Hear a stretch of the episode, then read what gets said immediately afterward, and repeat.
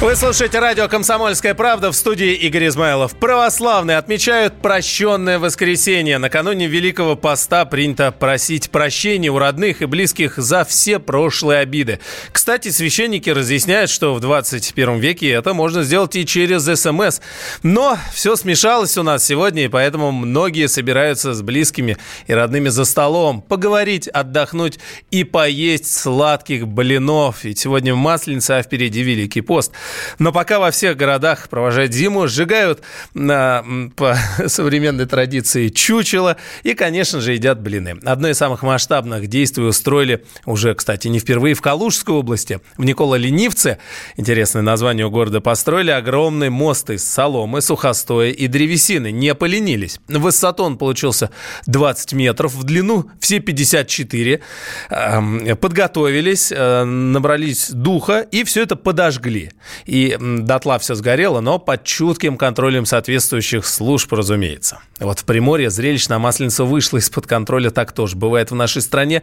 Там во время гуляний на здании администрации Михайловского района показали неприличное порно, а, а, а такой однополной, а, однополой окраски. Организатора трансляции быстро вычислили, задержали и повезли куда надо. Кто это был и зачем он это сделал, выясняла моя коллега из Владивостока Анастасия Дрожняк последний день зимы, 29 февраля, жители поселка Михайловка в Приморском крае праздновали Масленицу. Народные гуляния проходили рядом с зданием районной администрации. На площади собралось едва ли не пол поселка. Празднование шло вовсю, уже подожгли чучело. Как вдруг на экране, установленном на фасаде здания администрации, начало транслироваться гейское порно. Ролик шел недолго, буквально секунд 30. Затем экран попросту отключили от питания. Но уже к тому моменту многие гости праздника успели заснять все происходящее на телефоны администрации сразу после этого позвонили в полицию. Приехали следователи-дознаватели и даже краевики. Изъяли технику, оборудование. К вечеру возбудили уголовное дело по 242 статье за публичную демонстрацию порнографических материалов среди несовершеннолетних с использованием информационных телекоммуникационных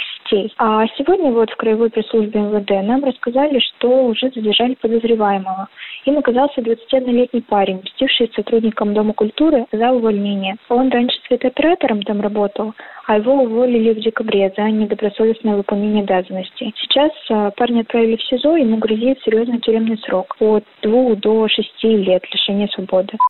Доигрался, что называется. На прощенное воскресенье, может, статься простят его, но э, вряд ли, согласитесь. Анастасия Дорожняк, корреспондент «Комсомольской правды» во Владивостоке. Ну, а давайте не будем о грустном, вернемся к блинам.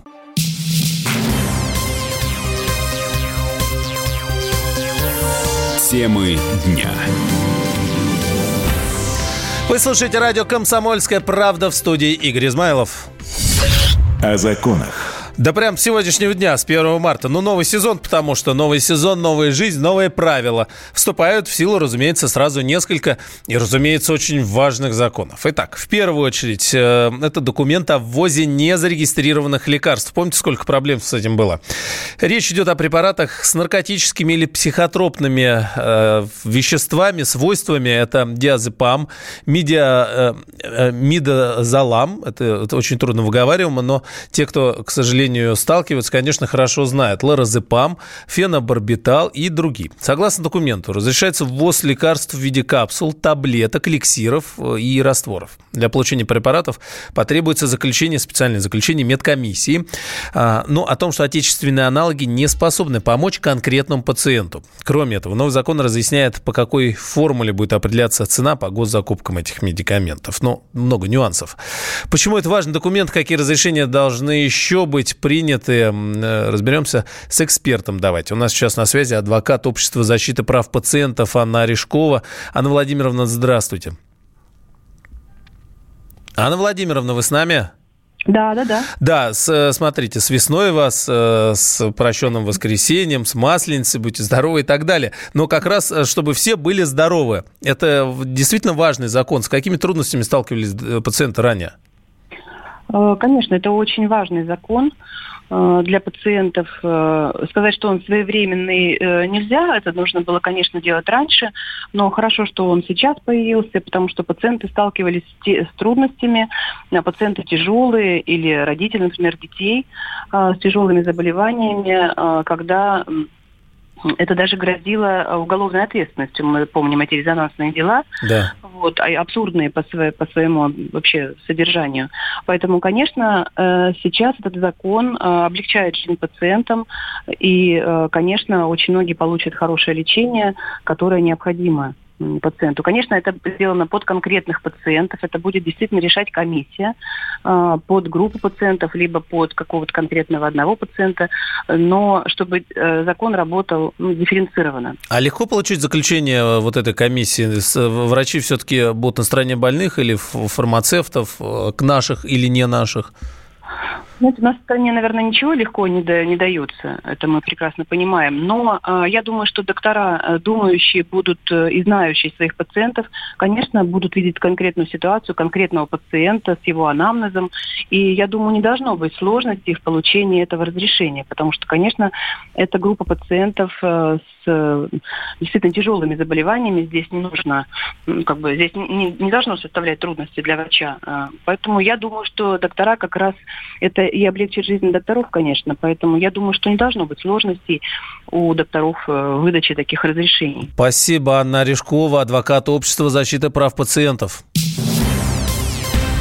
Но кроме этого, с 1 марта, то есть сегодняшнего дня, вступил в силу, в силу закон об обязательной маркировке, внимание, обуви.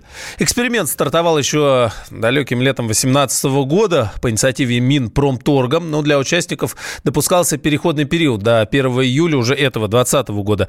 Соответственно, непроданные до этого времени остатки должны промаркировать в срок до 1 сентября. Сейчас в системе работает почти 50 тысяч компаний, выдано почти полтора миллиарда кодов. Интересно, за чей счет? В России проходит проводит эксперименты по маркировке вообще различных товаров. В прошлом году обязательно стала маркировка табака, духов, шин э, и пневматических покрышек, фотокамер, ламп, вспышек, э, пяти групп изделий легкой и легонькой промышленности. Запомнить все это нереально. Все скоро будет с соответствующими чипами. С начала года предусмотрена обязательно маркировка лекарств, а с 1 июня готовой молочной продукции. Не знаю, заметили вы везде где-то это или нет. С 1 марта вступил в силу еще и закон о гонорарах успеха э, адвокатов. Он предусматривает создание механизма, по которому они смогут определять размер вознаграждения в зависимости от исхода дела и результатов своей работы. Захотят ли? То есть так называемые гонорары успеха – это условие соглашения, по которому сумма вознаграждения ставится в зависимости от результата оказания адвокатам юридической помощи. При этом гонорары не могут применяться в случаях оказания юридической помощи по делам об административных правонарушениях и уголовным делам. Кто-то что-то понял? Хроники коронавируса. Тест на коронавирус можно пройти во всех регионах страны. Как сообщила глава Роспотребнадзора Анна Попова, в России детально проработана система реагирования, созданы тест-системы для проверки на наличие инфекции. Чихнул и сразу знают, что с тобой. В регионах работают с анализами уже 50, о, уже 85 лабораторий. К появлению возможных больных готовы более 350 медицинских учреждений.